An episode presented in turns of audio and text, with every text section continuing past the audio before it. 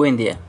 Nosotros somos el equipo número 5 del quinto cuatrimestre de la carrera Administración de Empresas de la Universidad UNIT Campus Vista Alegre. Y en esta ocasión hablaremos del tipo de investigación que utilizaríamos para resolver nuestro problema de sobrestock de neveras en el almacén de la empresa glacial. Para empezar, describiremos nuestro problema.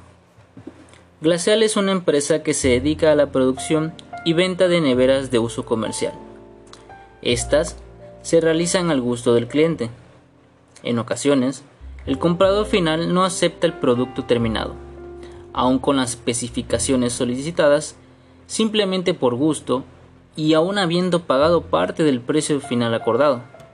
Esta situación se repite de manera tal que el stock de neveras en la empresa se ha sobrellenado por lo cual se busca una solución para darle salida a dichos productos.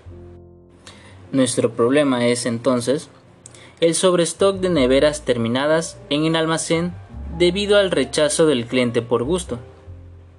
La propuesta de la solución que ofrecimos anteriormente a esta situación es dar a conocer productos a clientes específicos que necesitan utilizar neveras de uso comercial. Esto debido al modo de operar de la empresa, la cual no cuenta con puntos de venta a minoristas, ya que sus principales clientes son mayoristas, como por ejemplo lo son eh, los comerciantes, restauranteros, personas que necesitan neveras para uso comercial, vaya.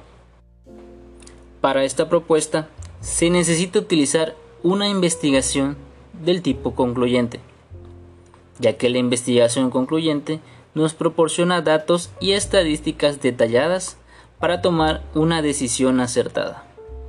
Este método científico nos permitirá comprobar las hipótesis planteadas.